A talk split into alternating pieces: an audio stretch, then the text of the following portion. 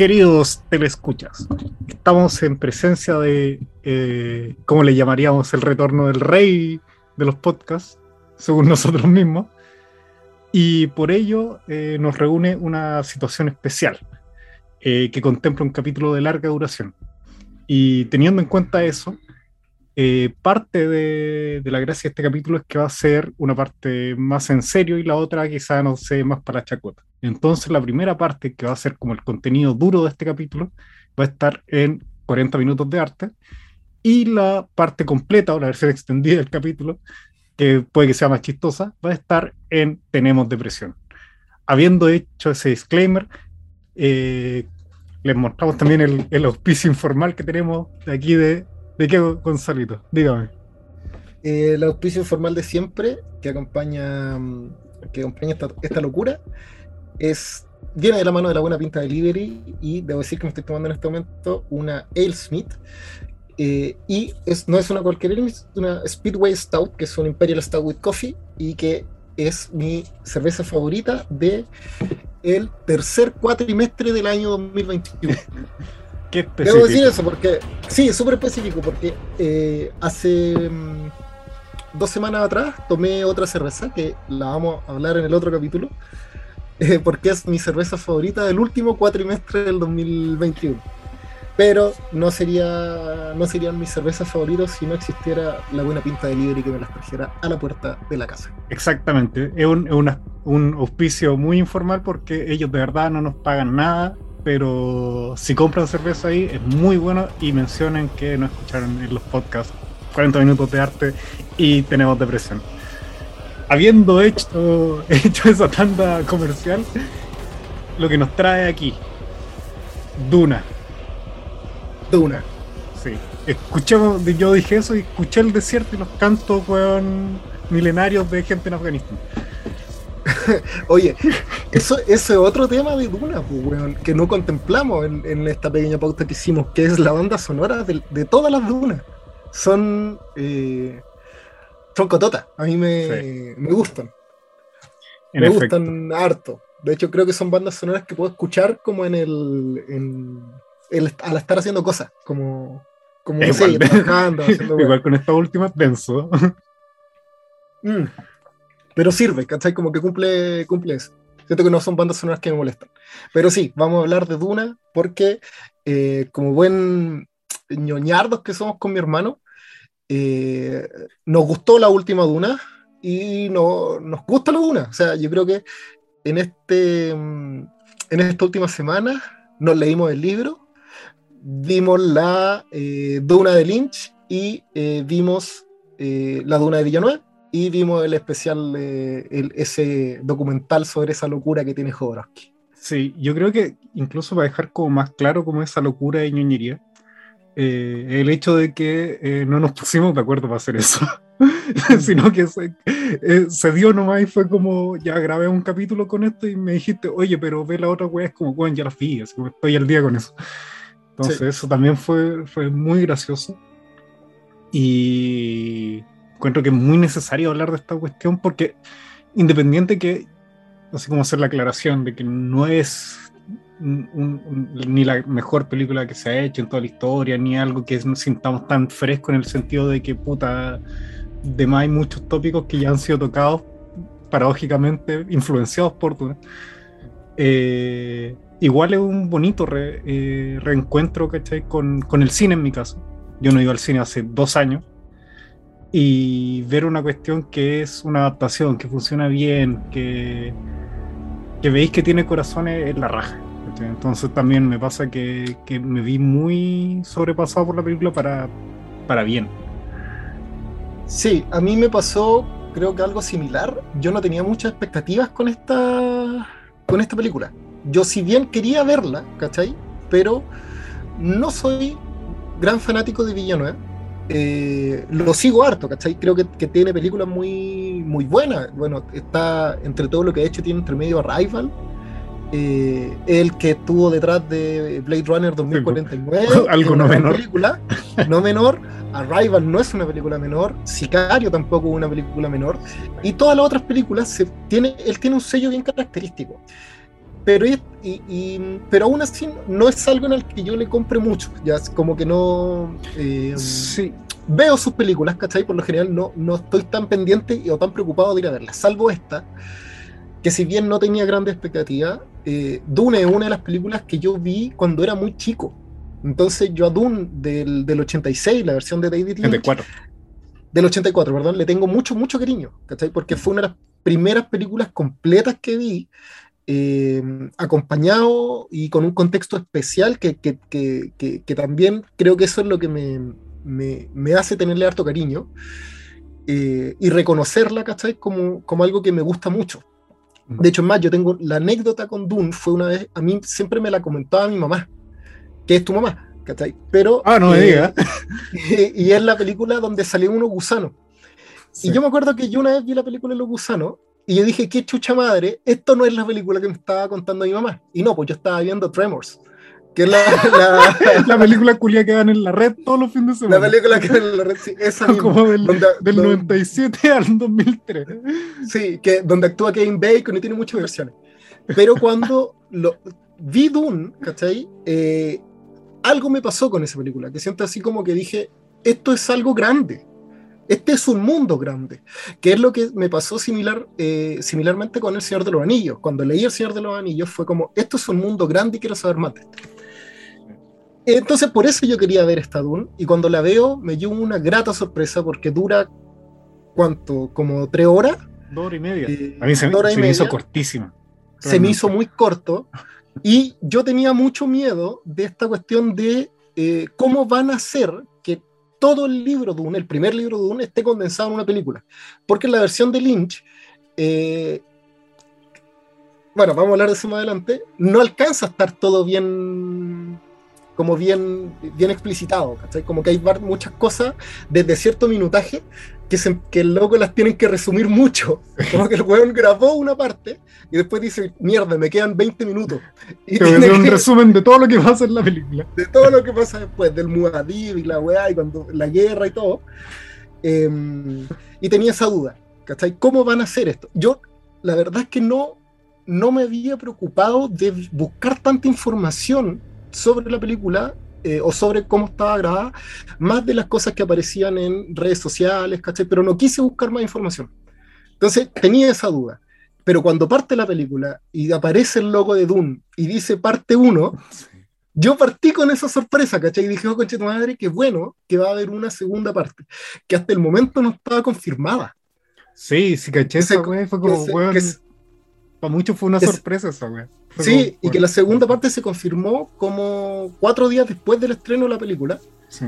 Eh, y que fue prácticamente porque fue eh, esta Dune fue un éxito, ¿cachai? Le fue muy bien en el cine y le fue muy bien en los servicios de streaming.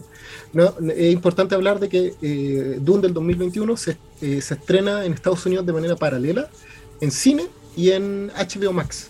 Aquí va a llegar más o menos a la primera semana de noviembre en Chile. Eh, pero se estrenó en paralelo. Y aún así le fue muy bien, ¿cachai? Hasta el momento creo que eh, uno de los mejores estrenos de, de la pandemia había sido Chang-Chi y la, y la leyenda de los días de niños, que la vi hace poco y me pareció una lata de película. Yo ni siquiera la vi, es un eh, personaje tan ah, menor de los cómics que es como, que paja ver una película Sí, y, la vi y esperé, ¿cachai? Para verla y uh, me aburrí caleta tiene puntos buenos, tiene más puntos malos, sí, pero me aburrí harto. Eh, antes de esto estuvo un estreno que se esperaba mucho eh, para cine y para streaming también, que era Black Widow, que es una de las peores películas que yo creo que he visto este año y creo que es de las más malas que tiene el universo, el, el MCU.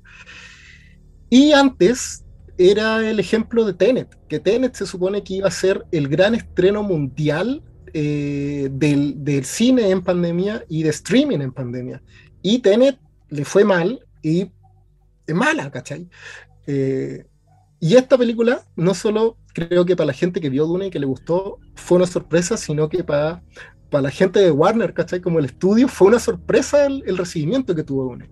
Y volviendo a lo que tú decías hace un rato, que me, me dio una vuelta súper larga para llegar a esto, es que siento que la gracia que tiene Dune es el que te permite volver a reencontrarte con la experiencia del cine. Sí, bueno, Dune es una sí. experiencia, ¿cachai? Es porque visualmente te produce eso y está bien grabada, ¿cachai? Está bien grabada, tiene buenos planos, tiene buenas secuencias, tiene buenas actuaciones, ¿cachai? Tiene buenas actuaciones en momentos que son solo eh, contemplativos, ¿cachai? Eh, de hueones mirando el desierto.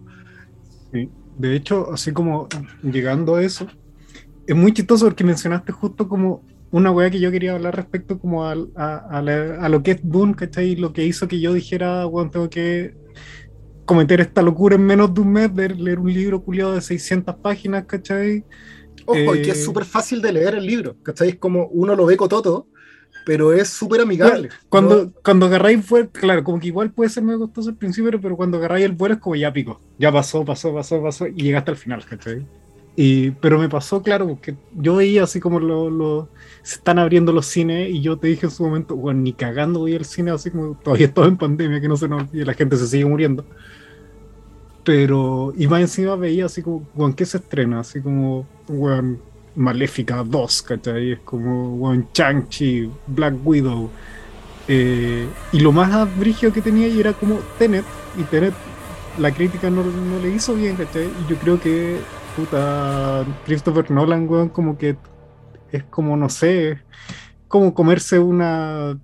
Actualmente es como comerse como las hamburguesas caras del McDonald's nomás, ¿cachai? Como que tiene la etiqueta negra para que se vea más fino, pero en realidad te está haciendo un blockbuster cualquiera igual nomás, ¿cachai? Que un poco más pretencioso. Entonces tampoco me llama, ¿cachai? Sí. Es como... Y, y de Ahora- repente caché esta weá de Dune, ¿cachai? Y dije, weón, este, esta weá va a ser un evento, sea para bien o para mal, ¿cachai? Eh, Ahora, porque es una weá que se lleva tratando de hacer hace 40 años. Hace, hace mucho tiempo. Ahora con lo que decíais de, de mm, ah, de cómo se llama este weón, se me fue el nombre, de, de Nolan, que, que con el tiempo yo creo que se ha vuelto much- mucho y muy pretencioso. Villeneuve también es pretencioso. Sí, sí, de como hecho- director es súper pretencioso. De hecho, ¿cachai? de hecho, Él yo creo busca, que espérate, él busca que sus weas impacten, ¿cachai? Que generen algo y eh, creo que está en el límite de ser un de estos directores que te quieren mostrar más, ¿cachai? O en- eh, de lo que muestran en pantalla. Pero él está justo en el límite, ¿cachai? Como que de verdad logra que tú digas, ah, eh, se pueden inferir cosas alrededor de este mundo que él acaba de mostrar y no te la está mostrando, pero se sienten orgánicas. ¿cachai? No es así con, con, eh, ah, con Nolan, que Nolan con el tiempo ha dejado de verse orgánico. ¿cachai? Creo Mm. que en el cine el, el ser orgánico es súper importante, que te muestran como una naturalidad lo que están queriendo mostrar. Y ahí Dune tiene un punto eh, muy cototo, ¿cachai? Eh, que se siente orgánica. ¿cachai? Se siente Sí. que es, es natural todo lo que pasa en la película. Aún en los momentos que uno dice, ya, esto es innecesario, o estos planos son innecesarios, ¿cachai? Eh, todo se entiende, ¿cachai? Todo, todo se entiende, los personajes se comprenden, la historia se comprende, ¿cachai? Como que nada queda suelto al aire. sí, Eh, y, y, y en relación a eso, yo creo que igual es bueno que Villeneuve no se haya arriesgado a hacer el efecto Peter Jackson, ¿cachai? De grabar la eh, Duna completa. Eh, porque creo que eso le va a permitir que la segunda parte de Duna, y ojalá sea así, yo digo que ojalá sea así, el weón va a limar todo lo que en esta película sobra, o todo lo que falla, y la segunda parte puede ser una joya, ¿cachai? Así como Claro. que de verdad, eh, porque ya no necesita explicar el mundo, solo necesita que la weá pase. sí, po, sí es el- ¿Y qué es más o menos cómo funciona el libro? Si el, el libro también, dentro del libro está dividido en tres partes, en tres libros. Entonces, también resulta eso. Y claro, Pero- pueden entender- Pero el libro 1, o sea, la parte 1 de Dune, es, es- como un libro y medio. es lo más denso, ¿cachai? Sí, y es lo que está recalcado en esta, en esta primera parte. Sí. Igual lo que tú mencionabas delante, porque que tampoco somos fanáticos como de, de- del Danielito Villanueva, eh, porque lo que tú mencionabas, así que no te gusta tanto del cine de él, yo creo que se, se, se puede tra- eh, traducir como en esta necesidad de ser pajero, ¿cachai? Mm. que de repente se ve sobreexplotada, ¿cachai? Como que, como que en pos de lo sublime, ¿cachai? Y de estos paisajes enormes que te hacen como sobrecogerte, Ujú. eh, pasan al- en alto muchas cosas que podría profundizar, ¿cachai? Mostrándote otras, otras cosas. Que es como lo que encuentro que pasa en Arrival, pues, ¿cachai? Que es como, Mm. bueno, a mí Arrival, yo cuando la vi me gustó caleta, Me sigue gustando Caleta. Pero, bueno, es como me tocáis el tema de los marcianos con el lenguaje, es como, y lo tocáis muy por encima en pos de mostrarme como imaginar imágenes que me, me, me hagan sentir raro, ¿cachai? Y no tanto en contarme cómo afecta la cuestión del lenguaje, ¿cachai? Que al final es como la parte importante del plot. Creo que, por otro lado, no sé, pues, Blade Runner 2049, que me gusta igual harto, igual eh, es rompe un poco con la narrativa de eh, la Blade Runner original en solitario, sobre todo considerando que el, el final original o el final que buscaba eh, Ridley Scott, el, de Blade Runner, sí. era la weá de que, spoiler, Harrison Ford es un replicante, pues, ¿cachai? Y en esto no pasa, porque no es el final del corte, no del director del corte. ¿O sí? Tan, tan, tan. Ahora, en ambas, eh, tanto en Blade Runner 2049 como en, en Dune, yo rescato que sale Batista. Que eso quizás ah, lo puede unir. Pero, hay, un, hay un Batista verso. Sí, un Batista verso. No, pero, pero volviendo así como a la, a la seriedad. Eh, también, ¿cachai? Como que me, me, me, pasó que yo estaba muy preocupado de cómo, cómo también así funcionar Dune. Igual es complicado, porque es una historia mm. que no cierra en el primer libro. Y, y, que es la forma como que te, que te, la van a tratar de vender, o que un estudio te la trataría de vender.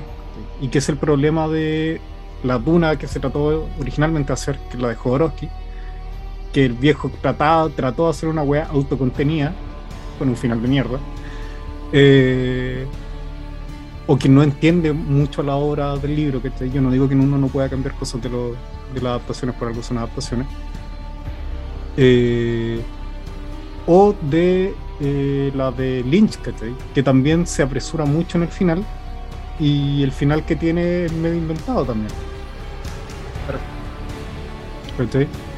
O sea, ni tan inventado, ¿cachai? O sea, es que es, hasta cierta parte eh, es lo que es, ¿cachai? Pero después tiene un final que ah, cambian unas cosas para que sea autocontenido, ¿cachai? Como para que toda la historia se cierre. Y la historia no se cierra ahí, ¿cachai? Tenemos que entender que igual. para que... Eh, la saga de Dune es súper.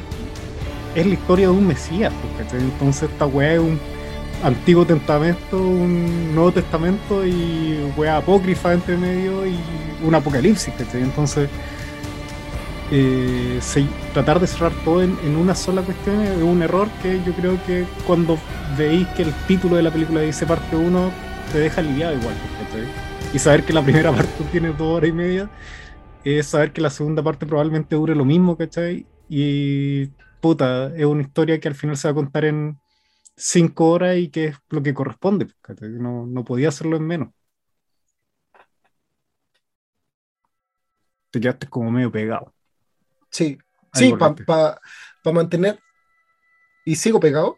Ahí volviste. Ah, Yo también te escuché un poquito pegado, pero, pero, pero a lo, a lo que me decía, ¿cachai? Eh, creo que sí tenéis razón en que esta tiene que ser una película de cinco horas, ¿cachai? Que no, no podría ser menos, porque eh, la primera parte es una muy buena adaptación. Yo siento que esta es una muy buena adaptación de un libro. Sí. Llevada al cine. Y súper respetuosa, así como, como si lo pensamos en eso. Por eso, yo la otra vez que subí una historia cuando vi Dune y, recomendaba que la gente la viera, ¿cachai? Como que mis amigos pudiesen verla y, y hacía el paralelo con, con la comunidad del anillo. Y me pasó que escuché unos podcasts y escuché unas conversaciones donde habían, había un tipo en, en, especial donde hablaba de la comparación con el Señor de los Anillos y decía, no la siento yo de esta forma, ¿cachai? Creo que la comparación va en que es un libro que no puede ser condensado en tan poco, ¿cachai? Es difícil que, que, que algo que, que, lo que es el mundo de Dune quede condensado en tan poco, ¿ya? Porque incluso el mismo libro de Dune, que puede ser eh, autoconclusivo, ¿cachai? Tú podés leer solo Dune y decir, ya no voy a leer nada más, ¿cachai? No necesito más historia, tú puedes quedarte con, el primer libro. De, eh, y no es necesario que leáis los hijos de Dune o los hijos de Arrakis y, todo lo que viene después, ¿cachai? Que es una paja, ¿cachai? Que solo te sirven para entender el, universo, que es un universo muy caótico, eh, que, existe en ese, en, ese, en ese mundo literario. Yo me refería que es similar a la comunidad del anillo, de partida porque eh, si la vemos como película, es una película que termina en un momento donde tú dices, bueno, quiero saber qué pasa, quiero ver más. Esta película me deja con, con, con, no me deja satisfecho porque no tiene un final. Dune no tiene un final. La comunidad del anillo, como película, eh, si bien tiene un momento climático al final del libro, o sea, al final de la película, que Dune no lo tiene. ¿ya? Dune termina sin un momento climático. la comunidad del anillo termina con un momento climático, pero también finaliza y tú decís como, eh, chucha, ¿qué pasa ahora? Y la gente que no leía los libros dijo, eh, o sea, decía y pensaba esto, decir, oye, ¿y qué viene ahora? ¿Van a hacer más películas más? Los que sabíamos que era un libro, que son tres partes, ¿cachai? Eh, y que se grabaron de un continuo, sabíamos que venía una cosa más. ¿cachai? Ahí estaba la similitud. Y la otra, perdón, es que siento que eh, la otra similitud que tienen es que te establecen un mundo, ¿cachai? Ahora, Peter Jackson con El Señor del Anillo, yo creo que lo logra mucho mejor porque establece un mundo y establece personajes. ¿Cachai? Establece finalidades, establece motivaciones, establece creencias de los personajes y tú rápidamente te identificáis con alguno de ellos. Dune te establece un mundo.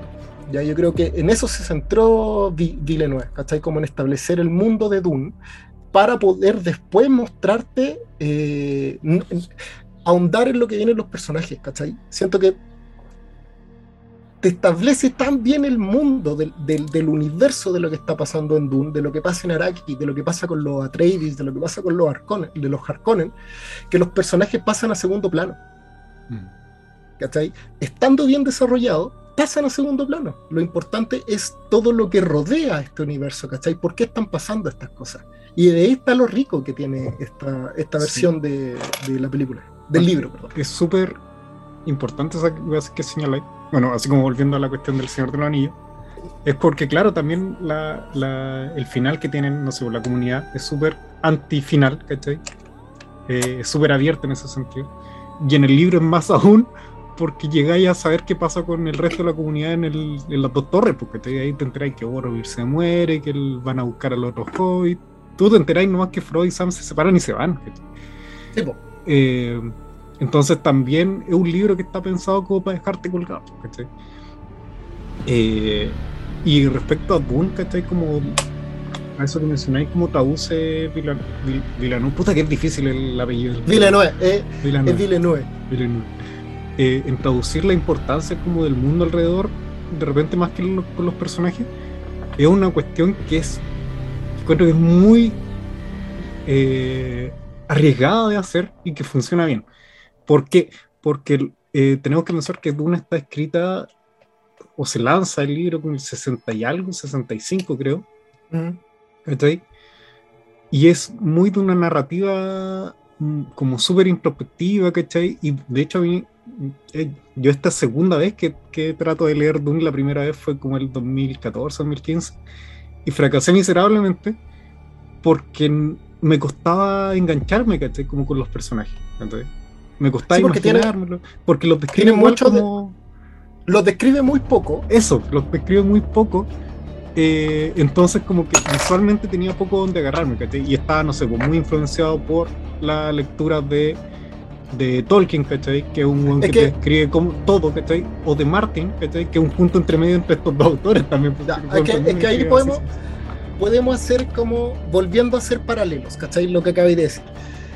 Los libros de Tolkien, ¿cachai? la comunidad del anillo, las dos torres y el, retorno del rey, el hobbit y todo lo que ha escrito Tolkien es súper descriptivo, responde a, este, a esta literatura fantástica, casi del, del, a este realismo fantástico, ¿cachai? Él te describe todo para que tú puedas entender cómo es este mundo, cómo son estos personajes, ¿cachai? Cómo son estas criaturas Porque no nos olvidemos de que El Señor de los Anillos es fantasía, ¿cachai? Es un mundo fantástico y criaturas que no existen. Entonces nosotros tenemos que saber cómo son los humanos, porque los humanos de, del Señor de los Anillos, que es un mundo dentro como del medioevo, son distintos a nuestros humanos del medioevo, ¿cachai?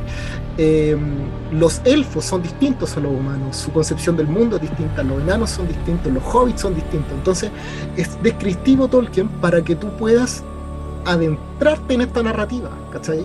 y entender a los personajes incluso antes de conocerlos. O sea, no te olvides, ¿cachai? De que eh, hay apéndices específicos que son de los hobbits, ¿cachai? De los enanos y, que te explican de dónde vienen estos buenos.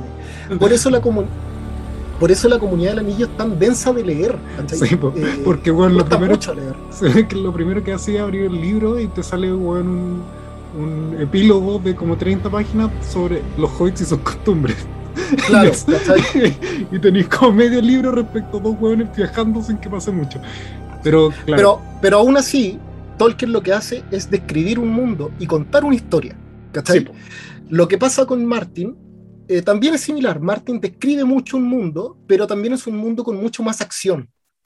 Como que te describe que te parte diciendo que en Invernalia, un, un país Igual es, un, norte que hace más frío que la mierda. Más, genérico también, ¿cachai? Como que no necesitas tanto, tanto detalle. Exacto. No requiere tanto esfuerzo para que tú llegues como a, lo que te está diciendo. Porque si bien es un mundo mágico, ¿cachai? Donde hay dragones, donde hay magia, donde hay. Eh, iba a decir donde hay enanos, pero son enanos normales, no son enanos mágicos. Una contraplacia, se llama eso. Eh, donde un mundo ficticio es un mundo que es nuestra, es Inglaterra en el medioevo, ¿cachai? Funciona bajo esa misma lógica. Entonces, todo pasa más rápido. Y, lo que tiene Martin es que Martin siempre te establece personajes que igual son ricos, son entretenidos, ¿cachai? Pero también él te lo escribe a pesar de que si nos vamos a Game of Thrones, o eh, no, a la canción de Hielo y Fuego, no Game of Thrones, dentro de la narrativa del libro, eh, y cada capítulo que está hablado desde un personaje en particular no es la visión del mundo netamente interna del personaje. ¿Cachai? No es, eh, no es siempre el personaje hablando hacia él, es como él ve lo que sucede, no es su mundo interno, es como él ve la realidad que, que lo circunda.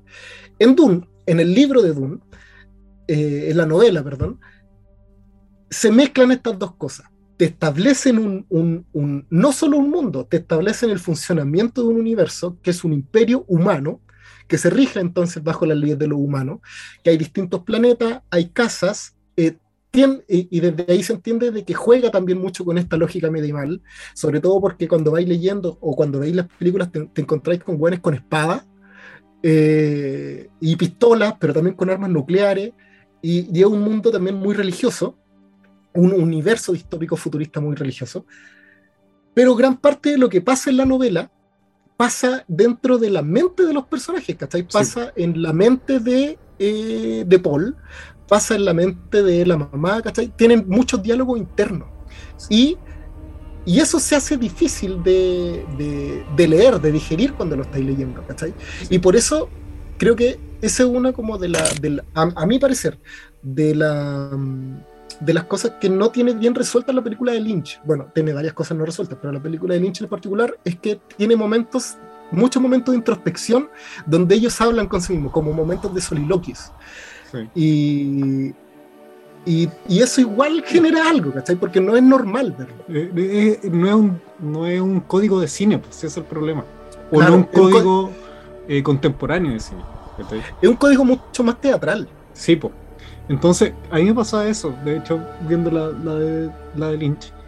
Porque, claro, también pasa esa cuestión que comentábamos de que eh, con, con la nueva película, con la de Dennis, eh, podéis ver el valor también que hay detrás de, la pega de Lynch, porque te meter todo un libro culiado en dos horas y media era una tarea titánica, ¿cachai? Obviamente se iba a sentir como un resumen, pero también veis cosas que él soluciona bien respecto a eso. Entonces, no sé, pues tenéis la escena de, de cuando está en el desierto Paul con Jessica, ¿cachai?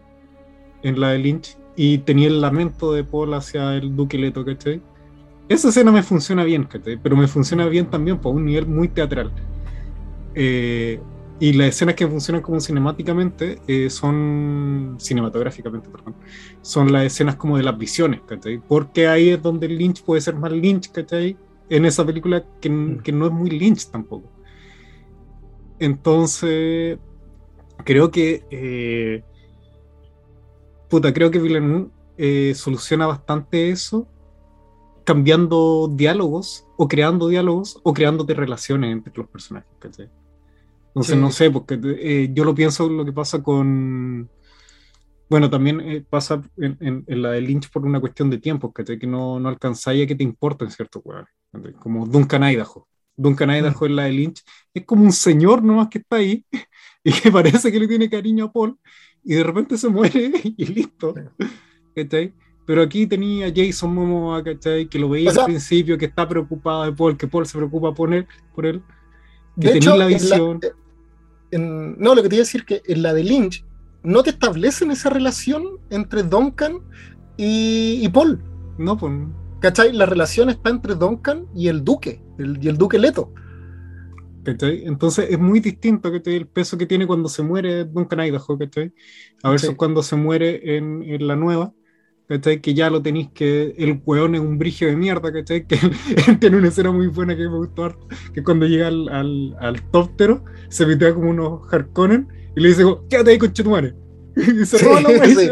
De hecho, le dice, eh, le dice, no se muevan perros. Sí, es, no te vayas con eh, bueno, es que ahí también funciona mucho, yo creo que, a ver, si nos vamos a los personajes en particular, eh, en la versión de Villeneuve, si vemos con, lo que, con, cómo están establecidos en la novela, los personajes están mucho mejor logrados. Eh, pero también siento que influye mucho en los actores que lo hacen. Y yo creo que Villeneuve tiene un muy buen cast. Sí. ¿Cachai? Porque. Yo creo que uno de los mejores cast que he visto. En, y no solo por peso, ¿cachai? No solo por peso, ¿cachai? En, que sabemos que son actores todos súper reconocidos, ¿cachai? Sino que es que eh, calzan con el personaje. El ejemplo de lo que decís de Duncan Idaho, ¿cachai? Es un, es un, es un líder del ejército, pero en esta película está actuado por Jason Momoa. Y Jason Momoa funciona muy bien con hacer papeles rudos, pero muy cariñosos. Sí. ¿Cachai? Funciona con un, con un weón así que es gracioso, que es cercano, ¿cachai? Y lo demuestra acá. cuando llega por primera vez en el, en el, en el helicóptero y se encuentra con Paul, te establecen en ese mismo instante que hay un cariño, que hay, que hay mucho afecto hacia él y mucho respeto y mucho cariño hacia el duque. Lo mismo pasa con, eh, ¿cómo se llama? Eh, eh, ah, lo tengo anotado. Halak, Gurney Halak.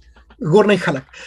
Thanos. Se nota George sí, George Brolin. Se nota mucho cuando aparece al tiro la relación que tiene él con el duque y la que tiene con Paul. Sí. Que, que al final son son personajes que te demuestran que tienen una relación de, respeto hacia el duque, pero aún así lo consideran un hermano y el duque los considera hermano. Que son como relaciones de lealtad al final. Porque relaciones de lealtad, sí, de mucha lealtad y de hermandad. Eh, y funcionan súper bien en la película. Sí, funcionan súper bien en, esta película. De hecho, tenía notado también lo que pasa con Halak, eh, respecto con la de Lynch, porque que. Yo lo lamento mucho lo que pasa con Gurney Halleck, porque Gurney Halleck es un personaje fantástico en el libro. Sí. Y más encima la de Lynch es Patrick Stewart, ¿cachai? Y el weón como que lo veo en un papel más denso que la mierda, muy bueno dándolo todo y puta, no resulta porque es muy corta la película, ¿cachai? es muy corto, sale muy poco. Y, tenéis como dos escenas donde el weón se luce que para mí, puta, era... Eh, ¿Cuál es? Una, no me acuerdo la primera, pero la segunda me acuerdo cuál era, que era cuando se encuentra con Paul después en el desierto. Oh, qué bueno, que, decir la misma escena. Que es cuando se quiere y le dice como, cachorro, te encontré y toda la wea. Y eso, esa escena tuve que decir como, puta, qué buen actor para Stewart, weón. De hecho, yo con esa escena, cuando la revisé hace poco, la, esa, esa, versión de Dune, y, me encuentro con ese momento, yo quiero ver ese momento en la nueva... Sí, pues con George Brolin, porque Quiero verlo, ¿cachai? Porque con lo poco que es y con, y con lo y con lo poco emotivo que es el personaje que hace, no, no me acuerdo el nombre del, del, actor que hace de Paul en la versión de Lynch. Eh, Kyle MacLachlan. Ese, refleja mucho esa relación de cuando se encuentra y le dice Gurney, igual lo ve y se abrazan. Y, y, y, y, en el libro está establecido así cuando ellos se ven. Primero una relación, se ven muy respetuosamente y después hay un corte y esta relación de casi de padre-hijo, e De weón, te creí muerto y por eso no te busqué, de, de decir perdóname, ¿cachai? Sí, pues, el weón como que armó una insurrección, pues weón. Así como que lo dio por muerte y armó una insurrección, porque es muy chistoso. Eh, pero, pero claro, que como que te, te insisto, que te, como que te hace ver la, la, película de Lynch como una cuestión que puta que lata que no le hayan dejado hacer una wea como quizá lo hubiese hecho, porque quizá hubiese tenido una cuestión igual cercana al libro, porque igual la película de Lynch es cercana al libro, pese a algunas libertades, pero también con esta cuestión que decía Jodorowsky buscar, que yo no le compro mucho, pero que tiene que ver con la espiritualidad de la película. Y, y, creo que yo creo que, que, Lynch, si bien no es un, director que yo esté muy, muy fascinado con, con su, su, trabajo, sí lo respeto mucho porque encuentro que es muy autoral y tiene mucho de eso. Tiene mucho mm. de una suerte de espiritualidad a la hora de hacer su, su juega y que, y que la veis yo creo que en, eso, en esas pequeñas cosas, que en esos aciertos que tiene. Sí. En las weas raras también que puede meter como esta criatura culia que está en el tubo, que es como un gusano culiado.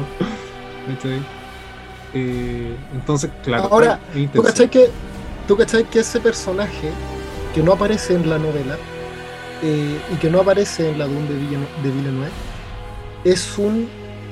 Ya, tú leíste lo que me decías hace un ratito, leíste menos 20, par, 20 páginas de las, el segundo libro de Dune. Sí, de Los hijos, el Mesías de, el Mesías de Dune. Ahí muestran o te, te, presentan a ese personaje. Sí, porque son estos otros marcianos raros que vienen, estos tanques, que no me acuerdo cómo se llaman, tienen como un nombre más raro que la mierda, los tanques de textulial, de tuxtero. que son los guanes que hacen posible el viaje inter, inter, interdimensional. Sí, pues. Y que son, para eso las weas que se usa la especie y toda la mierda. Mm. ¿Sí? Pero, pero me, me tomo algo que dijiste hace un rato. Eh, Doom creo que es la película menos Lynch, O sea, menos Lynch sí. de Lynch.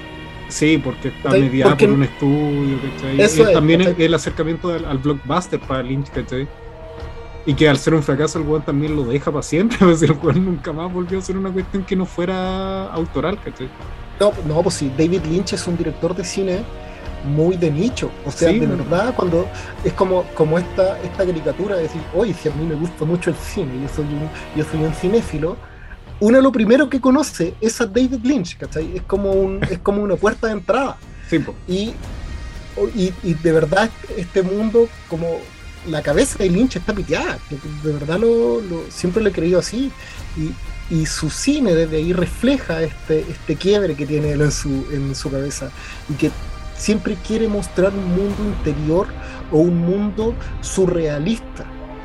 ¿Qué es lo que pasa con Twin Peaks? ¿Qué es lo que pasa con eh, Blue Velvet? Eh, con, con, los Highway, ¿cachai? Eh, donde él siempre quiere mostrar lo que él es. Lynch lo que hace es un cine muy de autor. Sí. Te guste o no, ¿cachai? Ahora yo creo que dentro del cine de autor Lynch es de lo más comercial. Claro. Pero por ende es con lo que uno siempre parte. Sí, pues, exactamente.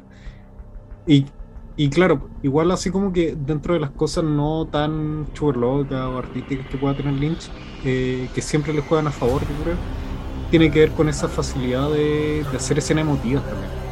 Mm, eh, sí. Yo creo que tiene como un, no sé si un don, pero tiene un ojo para eso. Y creo que eso es lo que salva también a, a Duna del 84 en retrospectiva también. Es como la escena que yo te decía, el lamento de Paul, ¿cachai? Al final. Eh, al final, que al medio de la película. ¿cachai? O la escena de Cornick Halleck, ¿cachai? O, o también el hecho que igual se, se, es terrible la muerte del Duque Leto, ¿cachai? Independiente mm. que el, el, actor que, que ponen no tiene como mucho peso, no es ni muy carismático. Es como bien ñe, ¿cachai? En comparación a, no sé, pues, a Oscar Isaac, ¿cachai? Una de las huevitas que anoté, de hecho, era el hecho de que hay cosas que no están de. Hay, hay cosas que no están del libro en la película de, de Villeneuve, ¿cachai? Respecto al, al, Duque. sobre todo hay eh, una escena que no está en ninguna de las dos películas, que es la escena como de la cena, donde están cenando con una cantidad de personajes políticos importantes y se ve como muy tensa la wea. Y también tú puedes ver como ahí como lo que piensa Leto de, de Paul, ¿cachai? Como su hijo y también como, como figura política y toda la wea. Y esas cuestiones se las salta, pero se la arregla para mostrártela en otro código, ¿cachai? Sí. Se, se, la arregla diciéndote, ya te vamos a poner este actor que es muy bueno, que ya tiene un peso que está ahí encima, y te las da, esa relación te la va armando con cuestiones que no están tanto en, tanto en el libro como lo es eh, el hecho que tenga muchas escenas conversando con él o de interactuando con él físicamente. Que lo toca harto, ¿cachai? Eh, es muy de ponerle la mano en el hombro, es como se eh, te vende la imagen de un papá querible, efectivamente. Es que eso, eso es lo que tiene la novela El Duque Leto. En, la en la novela, el, el Duque es súper importante porque te muestra sin nunca estar tan directo desde su punto de vista, eh, que él es cercano, Es, es una persona muy, muy afectiva, eh, pero que tiene que cumplir un rol específico. Él es un duque. ¿cachai? Él es, el regente. ¿Sabéis que si lo pensáis? Muy es, como Ned Stark, ¿cachai? La diferencia es, que se muere en un cuarto del libro, ¿cachai? claro, sí, es muy Ned Stark, ¿cachai? Es un buen muy honorable, es un buen que sabe que tiene una responsabilidad, que no quiere, ¿cachai? Y que me gusta que en la película de Villeneuve lo dice en un momento. Cuando, cuando, cuando Paul están despidiéndose de su planeta y mm, le dice qué pasa si no quiero ser duque. Y el güey le dice toda la weá de que, que su papá le había dicho que los buenos, los buenos gobernadores no son los que quieren hacerlo, sino que los que les toca. Y cuando va piloteando el helicóptero, el güey le dice, yo quería ser piloto. Le establece que es lo que está haciendo es una responsabilidad, que ser duque es una responsabilidad. Pero aún así es algo súper afectivo, ¿cachai? Lo que, lo que en el libro queda explícito eh, de que porque él no está casado con la dama Jessica.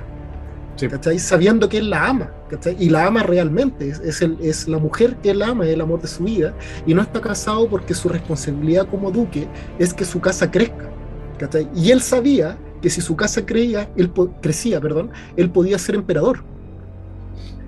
Eh, pero en la película de Villeneuve no te muestran todo eso. Y yo creo que ahí Villeneuve es súper inteligente decir, puta, ¿cómo te establezco que el Duque Leto es un weón muy correcto, muy honorable, muy respetado? Eh, ¿cómo, ¿Cómo hago eso sin decírtelo? Date, te chanto a Oscar Isaac un weón respetable, un weón que se sabe cariñoso, un weón gracioso, un weón que, que, y que aparte que es un actor que lo da todo. Sí, muy buena Yo no he visto, no he visto película de, de Isaac, sea bestseller, sea de las weas comerciales o sea la web más indie, que el weón no lo dé todo. Entonces te chanta un actorazo haciendo un papel que no desarrolla tanto, pero que se vende totalmente. Ahora, yo lamento eso que tú decís de esa escena, de, la cena, cuando él está con, lo, con los buenos importantes, con los regentes eh, o las casas importantes de Arrakis, que no está, y que no está el momento, tampoco está en la versión de, Lynch, ni tampoco en la versión de Villeneuve, perdón, spoiler, que es cuando él le dice a Paul que él sabe que Dama Jessica no es la traidora, pero tiene ah, que hacer que crean que él cree que es la traidora. Sí. ¿Cachai? Es que, claro, en, eh, la de Lynch y en el, al igual que el libro te establecen que eh, les dicen que hay un traidor y en cambio en, la de Villeneuve no se, se pasan un poco por el, encima de eso. Yo creo que es por una cuestión de, de sorpresa. Porque, puta, en el libro igual yo encuentro que es tiene que ver, yo creo, con la narrativa, la forma narrativa de la época, ¿cachai? Pero encuentro súper anticlimático, por ejemplo, el hecho de que te digan al tiro que el traidor es Yue, ¿cachai? Me quita toda la atención. De una, es como, puta, weón, si esta weón no me la contáis, pero me contáis que hay un traidor, yo me quedo tenso al tiro. Sí, es una de las cosas que no funciona tanto. Y, pero encuentro que si era necesario tener como esa subtrama de, bueno, hay un traidor aquí, pero quizá lo sacaron porque se hubiese sobrecargado mucho como a la mala cueva de los Atreides en, en, Duna. Es igual toca de Kiko y Caco en la película y, igual... pasan como el hoyo. Sí, porque entonces...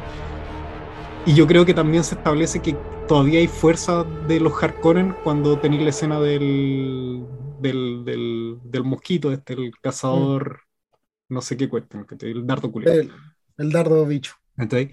Pero sí, pues se pierden como, no sé, por las interacciones entre sospechas que se dan entre Howard y, y Lady Jessica, ¿cachai?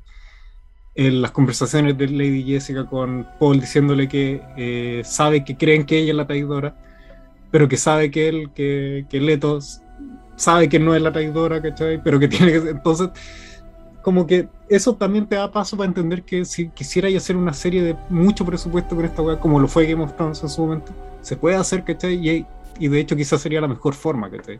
De hecho, Ahora, hay, una, es que- hay una serie, pero es de bajo presupuesto y nunca pegó mucho Mm. aquí, por lo menos en Latinoamérica, porque nadie tenía el canal Sci-Fi también, entonces como que... Oye, con respecto a eso de la serie, eh, me pasa que no- yo, mira, no, no sé si será tan así, ¿cachai? Pero es como una percepción mía, de que eh, siento que la, la película Dune tiene mucho lenguaje televisivo, ¿cachai? Como que la siento, al verla yo digo, esto habría funcionado muy bien en una serie. Bueno, tres capítulos o, o- o cinco, ¿cachai? Capítulos de una hora, podría haber sido un- una serie así cotota. Eh, y, y creo que el hecho de que tenga tantos planos como contemplativos me hace, o, o las transiciones que tiene el momento, me hacen pensar como que esto pudo haber sido una serie. Siento que eso es algo que no me funciona tanto a mí, ¿cachai? Creo que está pensado en lenguaje de serie más que en lenguaje cinematográfico. Quizá me estoy carrileando, ¿cachai? Pero es como algo que, que, que, que me pasó, ¿cachai? Eh, ahora, si tú lo ponías así, efectivamente hay una serie que es del 2000, algo, creo que es del 2000, no sé, 2003, ¿cachai? creo. Pero nadie vio esa weá. Y, y la serie abarca, abarca, los tres, abarca la trilogía de Dune, Sí. No es solamente Dune, abarca todo. Sí, y yo tengo entendido que libros- es como la adaptación más fiel que hay, así como incluso Sí. con la- es como al pie de la letra la wea. Pero yo no la he visto. Sí, yo tampoco lo he visto y sé que le fue como el hoyo. Eh, pero siento que en, en formato serie, Dune podría desarrollarse así, pero al 100%. Sí. ¿Cachai? Porque de verdad, si lo llevamos al lenguaje cinematográfico, condensar algo en, en cuánto duran las películas más largas, tres horas, ¿cachai? Eh, quitando a esta locura que es eh, el Justice League, la versión de, de Snyder Cut, ¿cachai? Que aún así dura cuatro horas. No es tanto, No es tanto. o sea, es harto, ¿cachai? Pero, pero Es menos de la mitad de una serie, ¿cachai? De temporada de una serie. Cla- Claro. Eh, ahora, volviendo, siento que Dune, la, la, la de Villeneuve ahora es una muy buena adaptación. Con los Sí. pros y los contras que tiene, con las cosas que Sí. agrega, con las cosas que quita, es una muy buena adaptación del libro, porque claro, deja afuera todos estos momentos que tú recién acabas de decir, las conversaciones con la dama Jessica, la relación que tenía sentimental con la dama Jessica, el sufrimiento de la dama Jessica al saber que su hijo podría ser el, el, el, el profeta, ¿cachai? Eh, que si bien lo quería, eh, era algo que ella hizo por amor, ¿cachai? Y que, y que ahí se establece por qué es Paul el profeta, ¿cachai? Sí. Porque la misión de ella, como Ben, ¿cómo, cómo se le dice? Bene Gesserit, Gesserit. ¿no? Bene Gesserit, eh, era mantener una línea genética hasta que naciera el profeta, y ella estaba destinada a darle una hija al, al, al duque Leto. Pero ella, al estar enamorada de él, él quería tanto tener un hijo que él decide darle un, un primogénito. Sí. Y ahí produce al, al elegido, ¿cachai? Porque nace desde el amor, no desde el deber. Sí, y, y hay cosas igual que también cambios que hace Villeneuve que a mí me resultan y que a mí me funcionan mucho mejor que en el libro, de hecho. Que es, por ejemplo, la escena de, de cuando Paul eh, le, le dice a Jessica que sabe que va a tener una cabra chica que está ahí. Eh, eso en, en el libro es, es casi en el momento del lamento, porque está muy después, que te queda la cagada y el weón tiene como este momento trance y te revelan de la nada como, oh, sé que estáis embarazada, yo soy el Krawash no me acuerdo cómo mierda se pronuncia esa mierda. Eh, y no sé qué mierda, y es todo Soy muy repente. Snow, yo soy Jon Snow. Claro, yo soy el, dice, soy, mamá, soy soy Jon Azor Ahai renacido. Eh, eh, no me mezclé profecías por la chucha. ¿Cachai? Y se siente muy abrumador desde de un momento para otro, ¿cachai? Y también que en, en el, en el libro es Leto el que le dice a Paul así como, oye, ¿sabes que te, te estuvieron entrenando toda la vida para que sea ahí un Gene Besserit, weón?" Y es como, ¿pero cómo, papá? Y es como, pero si era súper obvio que estoy... Entonces también me gusta eso que en la película el weón como que lo sabe desde siempre que está siendo entrenado para tener la habilidad de su vieja por algún motivo. Sí, ¿cachai? Y que también está teniendo visiones desde siempre. Y que eso se agudiza nomás con, con la especie. ¿cachai? sí. Y Sí, también y- el hecho de que cada vez que tiene las visiones queda para el pico. Esa así como llorando y moqueando. Porque son muchas cosas.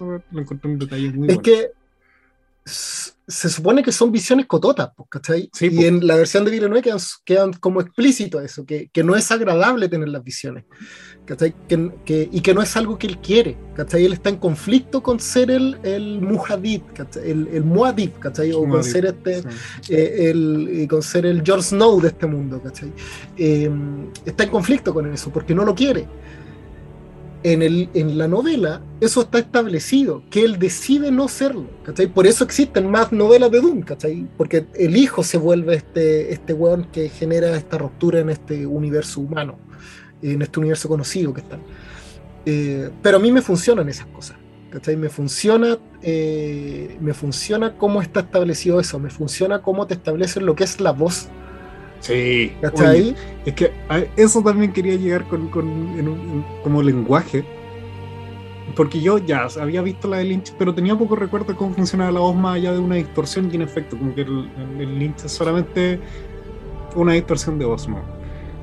Hola Juan Carlos, ¿cómo estás? Así mismo, ¿cachai? Pero me pasó que eh, cuando me leí el libro, me imaginaba mucho una escena de que es del juego Metal Gear Solid 5. Eh, porque hay una escena culiada donde el villano culiado aparece. Y no me acuerdo qué motivo, creo que está ahí también medio droga, pero estaría mintiendo, no me acuerdo bien de, esa parte. Pero el plano que te presentan es que el weón se baja como un helicóptero con todos sus secuaces y el weón te empieza a hablar como directo a la cámara y es de esas cámaras donde eh, se mueve todo lo de alrededor más no lo que está centrado y, se, y es como que te habla y se mueve y él sigue al centro y es como se ve como súper eh, como no sé, como impera- imperante al frente de uno, ¿cachai? independiente que sea un juego. Entonces esa era como la sensación que a mí me daba la, la voz, ¿cachai? más que como de- tenía que escucharse como se sentía.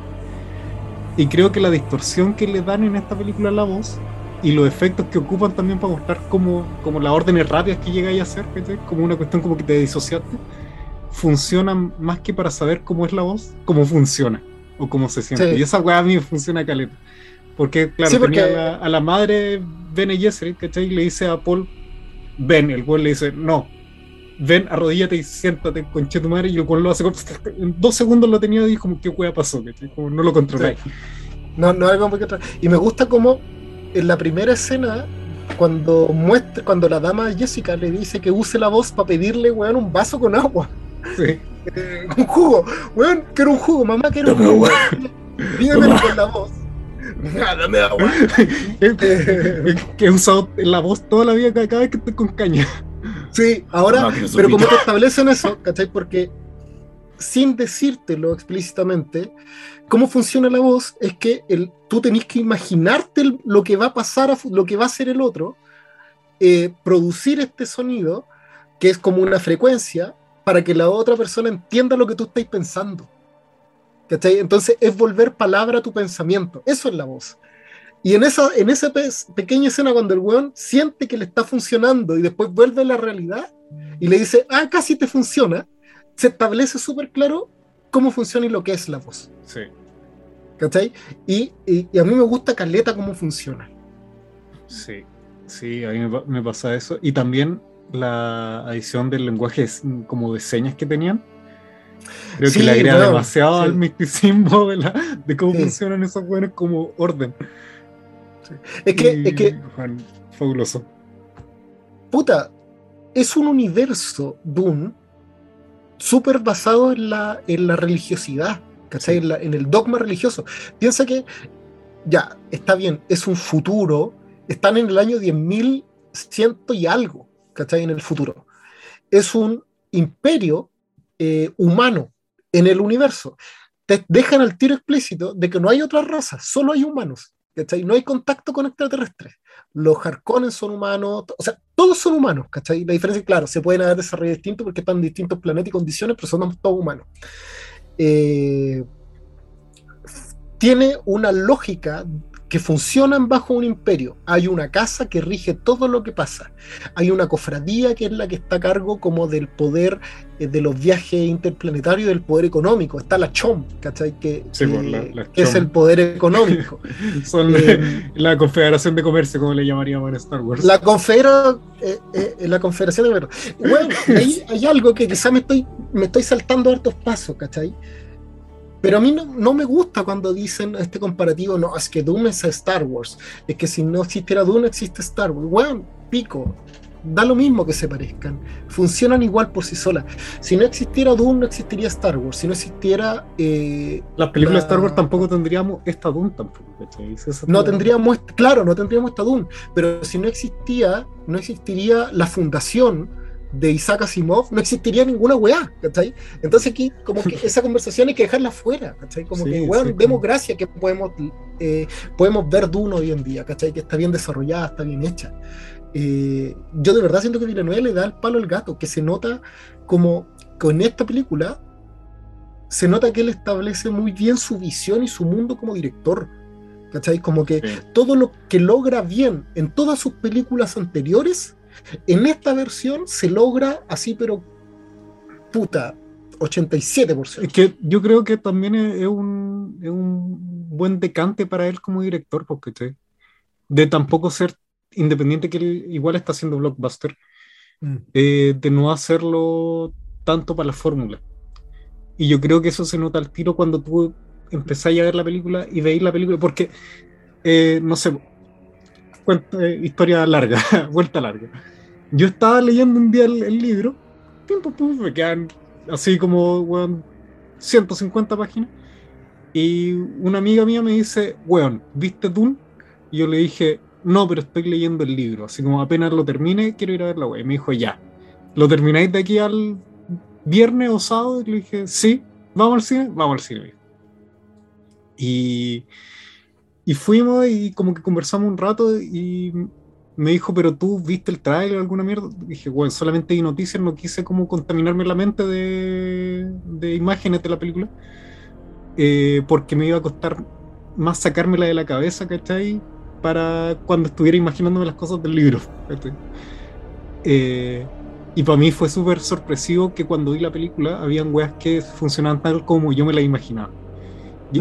O a veces me, la mayoría de las veces también mejor, ¿cachai? Pero muchas que eran como calcadas en weas que yo, así era como yo las veía en mi cabeza, ¿cachai?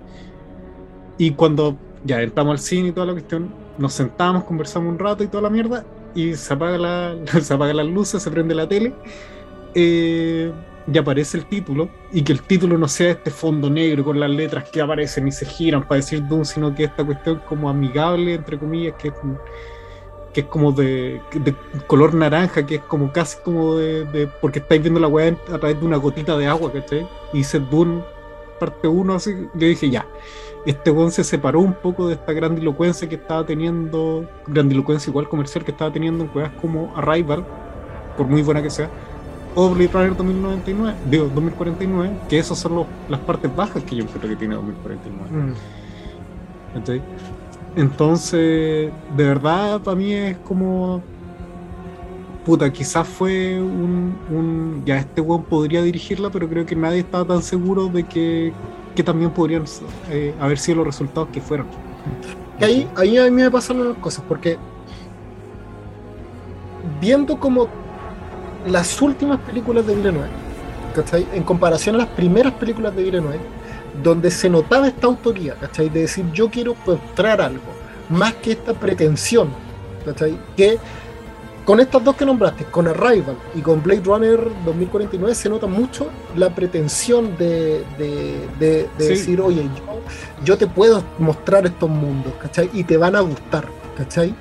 Em, que, que, claro, en, en, en, Arrival se sienta mucho más en presentarte como eh, qué es lo que está pasando eh, más centrado en los personajes, más que en el fondo de la historia, ¿cachai? Que es lo del lenguaje, que es lo que finalmente termina siendo como esta conversación más filosófica que, produce Arrival, eh, en comparación a lo que produce Blade Runner, donde se sienta, se vuelve a centrar más en los personajes, porque el mundo de, de Blade Runner ya está establecido, no necesita volver a mostrártelo. ¿cachai? En Dune juega con ambos. Ahora, se logra mucho más que te demuestre bien el mundo de Dune o el universo de Dune, porque es lo que Villeneuve sabe mostrar muy bien. ¿cachai? Sabe contar muy bien mundos, pero también te muestra buenos personajes, ¿cachai? Eh, con los que, con lo poco que apareció, con lo que poco me entregan, podí, no sé si empatizar, pero entender para dónde va esta weá, ¿cachai? Y al hacer eso, yo creo que eh, esta película se vuelve un blockbuster, ¿cachai? O se vuelve el éxito que es hoy día Dune, sin querer serlo, ¿cachai? ¿Por qué? Porque creo que él volvió a, a decir, loco, quiero hacer una película que eh, yo sienta que es buena, que a mí me guste. Y si tú revisáis un poquito como todas las entrevistas de Villeneuve, a él le gusta mucho Dune. Él es fanático de Dune. Yo tengo entendido que el weón, como que la primera vez que lo leyó fue como a los 13 años. Y dije, conche tu madre, así como yo lo leí recién a los ¿qué, tengo? 25. Y es como, weón, este, y si yo rayé la papa en un mes que leí la weá, este weón viene rayando desde los 13 años que tengo. entonces este weón también siento que se siente como para el mercado del cine como una cuestión que no veía hace mucho tiempo. En el sentido de que es como una apuesta más o menos ciega de algo que se había tratado de hacer porque había fracasado, pero al final cuenta como que no se había echado hace mucho rato. Eh, y también que se nota que independiente que el weón es un director comercial y todo lo que queráis, con una visión medio pretenciosa, pero igual comercial. Se nota que igual hay, hay, ganas de hacerlo, ¿cachai? Es que, como la genuinidad que encuentro, no sé, pues en el Soldado del Invierno, por ejemplo, con los rusos. Ya, ahí, ahí te iba a decir, en, en esta genuinidad cuando no sé, computa la weón me costó, pero cuando veis que a los directores les está gustando mucho lo que están haciendo Vea, veámoslo así, esta película es un blockbuster, pero sale de la norma de lo que nos ha mostrado lo que son los blockbusters, ¿cachai? Las películas como que han ganado todo a nivel de espectadores en el último tiempo. Y yo creo que ahí el, volví a usar, ¿cachai? Como yendo a los rusos, podemos llegar súper fácil, ¿cachai? A lo que es el MCU. La fórmula del MCU, ¿cachai? Ha sido replicada en constantes veces.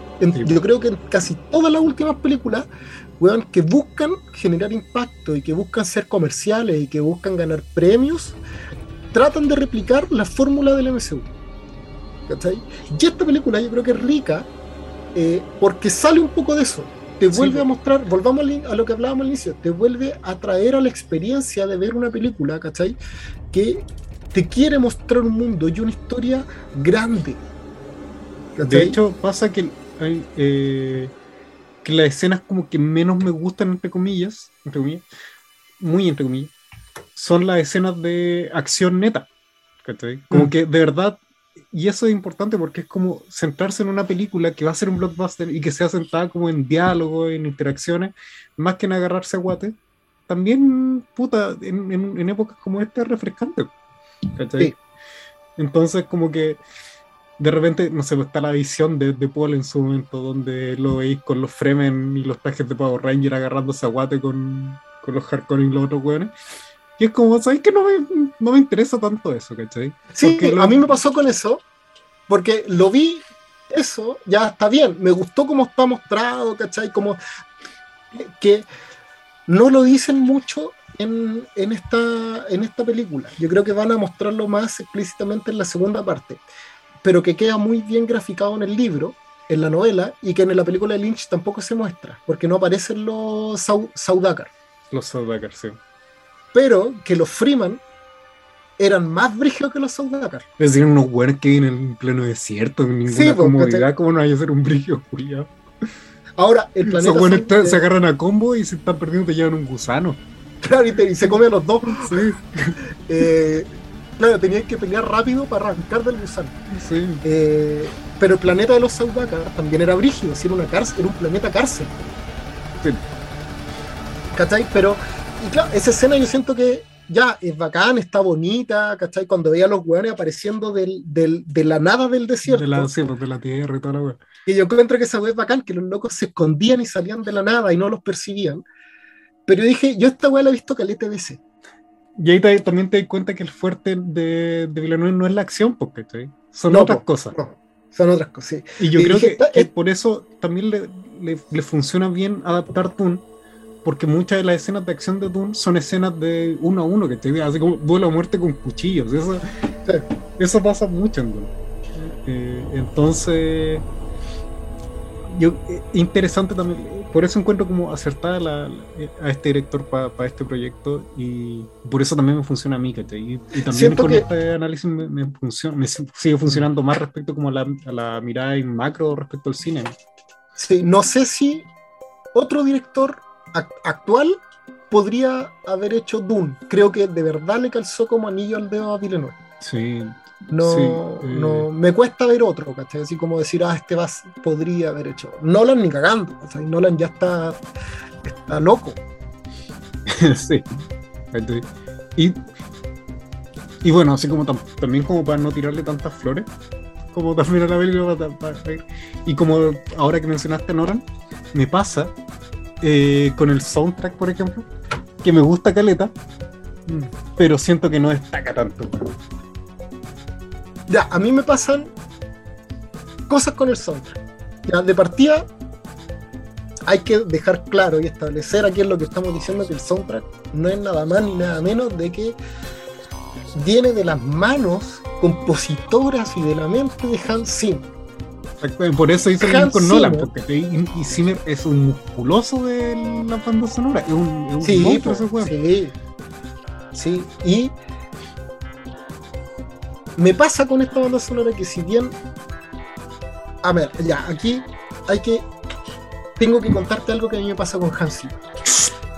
A mí en algunas películas de Hans Zimmer cuando empiezo a escuchar la banda sonora me centro en la banda sonora, ¿cachai? De, de escucharla. A ver qué, qué viene acá. ¿cachai? Como que de repente me, me, me hace perder la visión. En esta película siento que es súper característica la música de Hans Zimmer, ¿cachai? De hecho que siento que está durante toda la película, como que te va estableciendo los momentos, tú sabés que, ah, aquí va a pasar algo porque está Hans Zimmer, weón, haciendo que suenen estos violonchelos y estos vientos, estos vientos poderosos, este sonido como, wow, ¿cachai? Como que, sí, estos, estos, estos violonpeos, le yo El, el sonido Inception. el sonido Inception, ¿cachai? Pero en esta película no me molestó tanto. Pero quizá es porque, eh, a mi parecer, la película está bien lograda. Entonces siento que la música, la banda sonora, acompaña bien a la película. Ahora, volviendo a la pretensión, yo encuentro que Hans Zimmer también es pretencioso. Siento que Hans Zimmer se replica constantemente a sí mismo, ¿cachai? Como que eh, ya todas sus weas se parecen. Eh, eh, y creo que acá la gracia es que no molesta a la película. que me pasa, me pasa un poco eso, porque que al hecho de replicarse tanto, siento que como, como yo creo que no sé, pues, quizás Duna se merece un premio como en, en edición de sonido y wey así, pues, o en la banda sonora más que en solo el soundtrack, que es como- más que en la música. Porque el soundtrack en general, el sonido de la película funciona muy la raja. Mira, sobre yo le voy en cine. haciendo pero- una pausa. Yo le voy a Duna la que va a estar nominada y que podría ganar edición de sonido, guion adaptado y fotografía. Sí, sí, ese tipo de weas. Y, pero me pasa que siento que el soundtrack de, de Tuna de, de Zimmer me gusta. Porque Zimmer todo lo que hace, casi todo lo que hace es bueno, ridículamente bueno, pero lo siento correcto. ¿cachai? Es como buen partido, un clásico del coro de la U y termina en 1 a 1, ¿cachai? Es como ya estuvo entretenido, pero nadie ganó, ¿cachai? Entonces no, no pasó nada, nada mucho. y creo que fue un weón que también se sabe que era que es fanático de la cuestión, era el momento para darlo todo, ¿cachai? Y, y, y, y me pasa eso, ¿cachai? Como que podría haberse la jugado más con ciertos tópicos, por ejemplo. Ahora, yo, Entonces, ¿sabéis no- qué? Yo igual agradezco eso.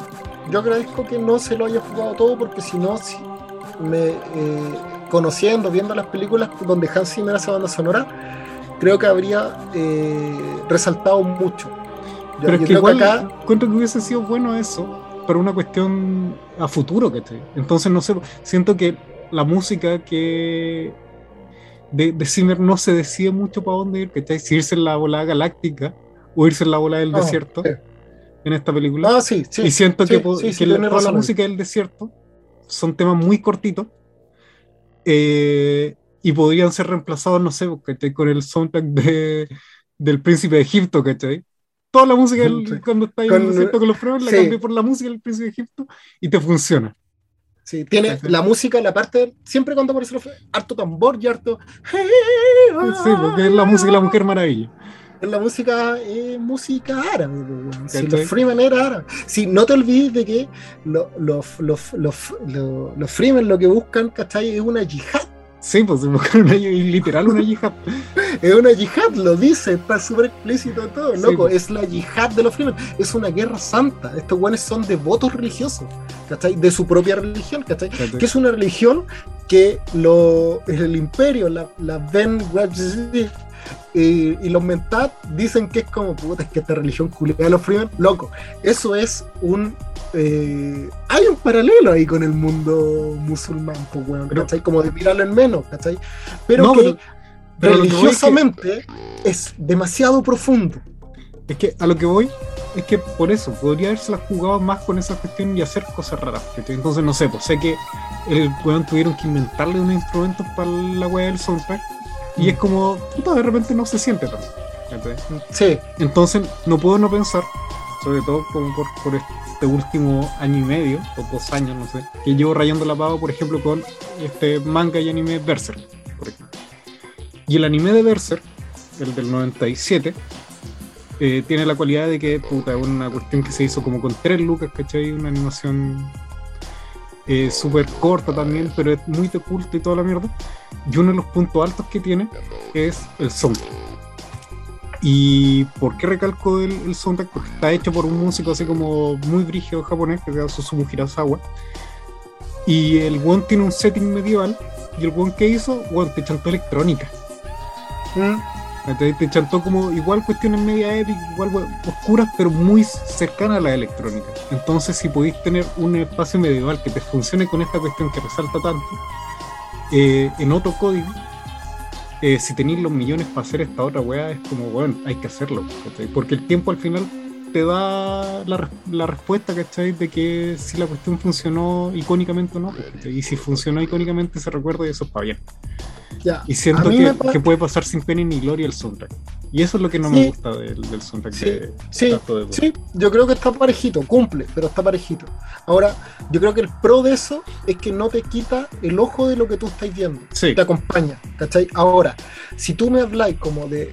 de lo, lo que decíamos recién, ¿cachai? ¿Qué otro director podría haber hecho Dune aparte de, de Villeneuve? Habiendo visto la versión de Villeneuve, no hay otro. Yo siento que no hay otro. Villeneuve calzó, pero perfecto.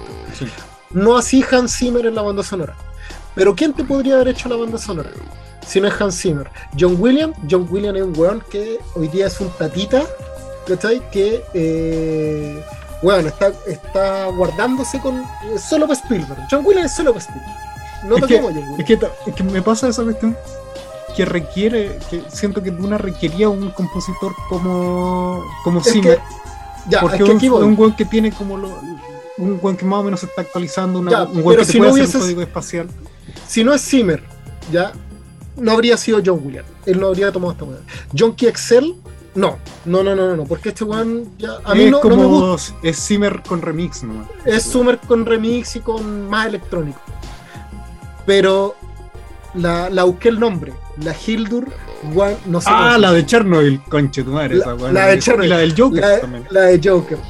Yo creo que esta buena, si hubiese sido la, la directora musical, ¿cachai? Y hubiese hecho la música de Duna, Duna estaría nominado a mejor banda sonora. Y, y puta, yo creo, y de hecho yo creo que para una segunda parte sería muy sabio quizá cambiar un compositor Sí. Para yo- que hagan piezas nuevas y remixes de esas piezas nuevas con las cuestiones. Sí. Y eso podría funcionar también. Sí, es difícil cambiar a, claro, cambiar a Zimmer, ¿cachai? Pero Gildur, no sé cómo se pronuncia su apellido, perdón, perdón si ella escucha esto, no sé Hilda de Polaris, le vamos a decir. Il- Hilda de Polaris, si Gildur de Polaris, a mí me funcionaría muy bien ella, ¿cachai? Con esto brrr, en el, en, como banda sonora de, de Dune parte 2. Ahora, hemos hablado una hora y media de harto sin entrar en los personajes. Hablemos de los personajes Hablemos de los personajes. porque eh, a mí me gustan los personajes de Dune. Del libro, de Dune de Lynch y Te de tengo Dune toda de- la pauta que anotada, Gonzalo. y de, y de Dune de Villeneuve. Dale, tira toda esa pauta. Puta, hay. Pero primero hablar Mi de. personaje favorito, te voy a decir cuál es mi personaje favorito, que es algo que yo vi en la película de Villeneuve y me gustó así, pero caleta, y dije, quiero, quiero comprarme esta wea, quiero comprarme uno de estos. Los cópteros, conche tu madre, Oh, es las que weas hermosas, weón. Los, los ornitópteros son de las weas que yo dije. Estas weas se ven como yo me las imagino, ¿cachai? Sin yo haber visto ningún ornitóptero en mi puta vida, ¿cachai? Era Sí, como, ¿cómo sí. lo describían? Yo dije, conche, toda esta wea es una libélula, ¿cachai? Sí, weón, son bichos. Las Sí. naves en Dune, en el universo de Dune, son bichos. ¿cachai? Y, y en una estaba viendo la wea y dije, ya, igual podría haberlo hecho menos cuadrado, menos industrial y toda la cuestión. Y después aparece uno que es más redondeado y es la raja y es como, ya, estoy, estoy listo. Sí, weón, son bacanes. Lo- lo- lo- lo- las naves, weón, y cuando te muestran cuando se, cuando se estacionan, no sé cómo se dice cuando se estaciona un, un helicóptero, un avión, ¿cachai? Pero cuando No, se aterriza. estaciona, cuando ah, eso es, era más fácil de lo que creí. Cuando aterriza y echa las alitas para atrás, pero cuando la abre y hacen este movimiento súper mecánico de chic, y empiezan a girar, ¿cachai? Que no es una vibración, empiezan a girar en círculo, a rotar y a, Bueno, y a- perfecto. y a moverse de arriba hacia abajo y la weá se eleva. Weón, ¿por qué no existen esas weas en la realidad? Porque tenemos los helicópteros. Pero weón, Igual son fantásticos, pero estamos tan habituados que ahora son aburridísimos. Entonces, sí, y lo usan los puros picos. Lo usan los puros picos, culiao. Pero, bueno, me pasa también, como volviendo a la idea del, del casting importante y bueno que tiene esta wea. Eh, weón, encuentro muy cruel para bien y para mal, que es una jugada muy Game of Thrones en ese sentido. Que te pongan tan buenos actores para matártelos. ¿cachai? Y eso solamente para generarte impacto y para decir conche tu madre", y darle un peso al poco tiempo que tienen. Sí. Como decir, el Duque Leto va a estar aquí, weón, 40 minutos de película. Sí, o, te o ponen una a, hora a- máximo. a Oscar Entonces- Isaac, que, que es un seco Oscar Isaac. Yo, eh, yo creo que uno de los, de los buenos actores que tenemos actualmente. Sí. A nivel de Hollywood, es uno de los cototos, lo que te decían antes, ¿cachai? Es un weón que en todas las películas lo da todo, ¿cachai? Así como que de verdad eh, no le importa la weá que está haciendo, el loco lo da todo, ¿cachai? Y, y es capaz de eh, de transformarse, yo creo que es de ese tipo de actores, yo creo que está eh,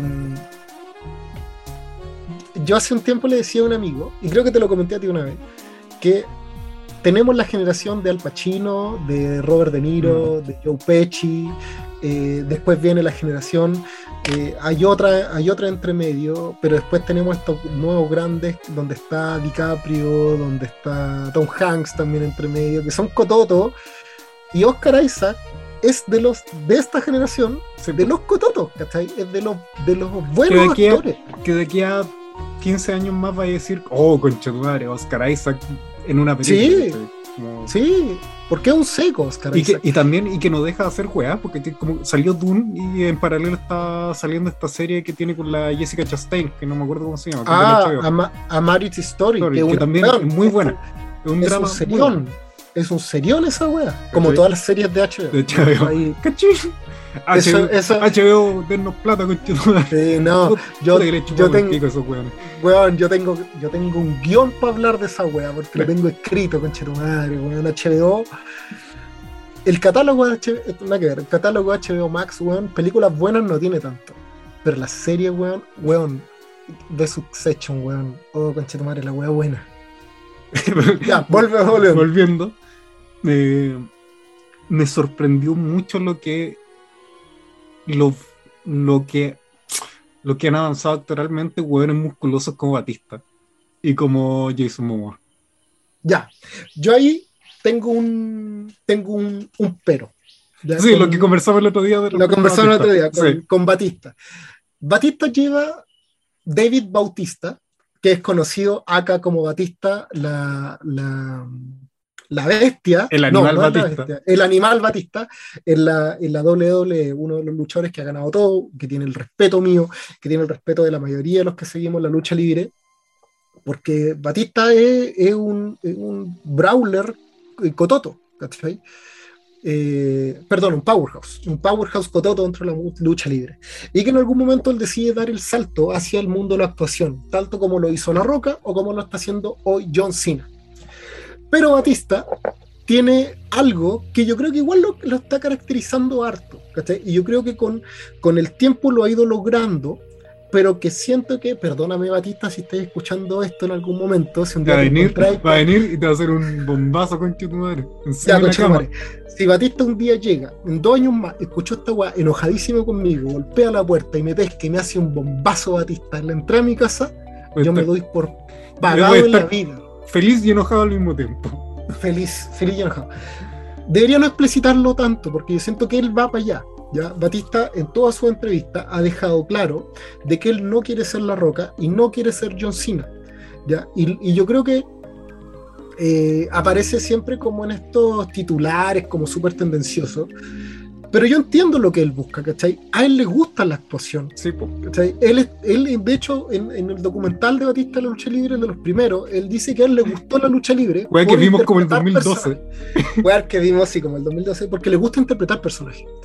Entonces, eh, él lo que él quiere es no, s- que no lo conozcan solamente como un héroe de acción, ¿cachai? No quiere ser el tipo musculoso de acción que llega y le pega a los hueones, como La Roca, que es un héroe de acción, es un action man, eh, o como John Cena, ¿cachai? Ahora, aquí otro, otro mundo.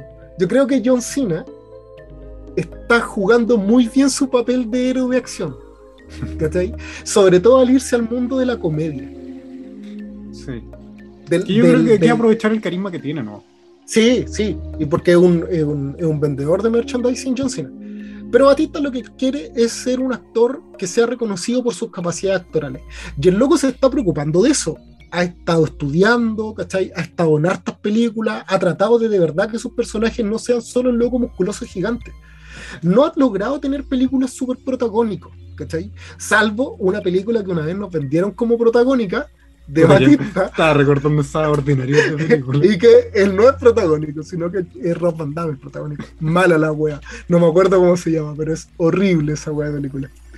Pero, ¿qué es lo que te hicieron con, con Batista? Te, echan- te lo aparece en los Guardianes de la Galaxia con eh, Drax, el destructor.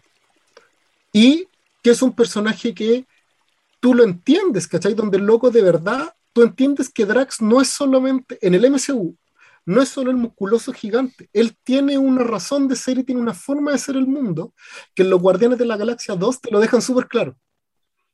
¿Cachai? Eh, y, y de ahí ha, ha tenido otros papeles, o sea, aparece, en- aparece en la saga James Bond con un papel no tan importante, pero no es menor, es un buen personaje, lo hace bien, ¿cachai?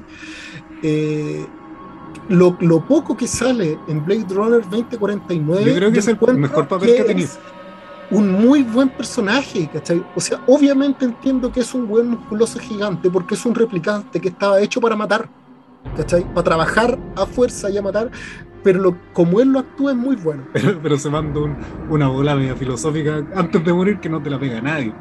Que no te la pega nadie, tú Sí. dices, "Conche tu madre, esto salió de la boca de Batista, lo compro. El mismo weón que aparecía antes con terno sin manga y una caja Sí. con hoy día está vestido ahí cocinando y sabe que va a morir y pico. Eh, y en esta película me gusta el papel que hace, me gusta que él sea Raban, Raban Harkonnen, que no es Harkonnen el apellido, eh, eh, Pero es un no- Harkonnen. no- pero es un Harkonnen, ¿cachai? Que es el Sí, sobrino del, sí. varón, del varón. y que en esta película te lo mezclan un poco con, con Feed, que Sí, con el, otro. Rata. Con que, que es Sting en la que película. es Sting de- en la versión. Y que sabéis que la, cuando volví a ver la versión de Lynch, dije, va, no me molesta tanto. No, es chistoso. Pero Sí, es sabes que no, no es. Que en la versión de Lynch te muestra a los Harkonnen mucho más caricaturescos. Sí. ¿cachai? La versión Pero- de Lynch es una es como, como- yo lo pienso como la versión animada del Señor de los Anillos. Lo es en las películas de Peter Jackson. Sí, sí, sí. ¿cachai? Duna de Lynch es, es eso a, la- a lo de Denis Villeneuve. Ah, lo de Villeneuve. Y con esto te lo escuchas. eh, aquí termina la primera parte del capítulo dedicado a Duna de 40 minutos de arte. La segunda parte estará disponible, eh, saldrá al mismo tiempo eh, que la primera, pero estará en el podcast eh, Tenemos Depresión con Gonzalo Ortiz, podcast también del holding de la rebelión de la mano izquierda. Para que estén atentos a ambos canales. Un saludo grato y un abrazo.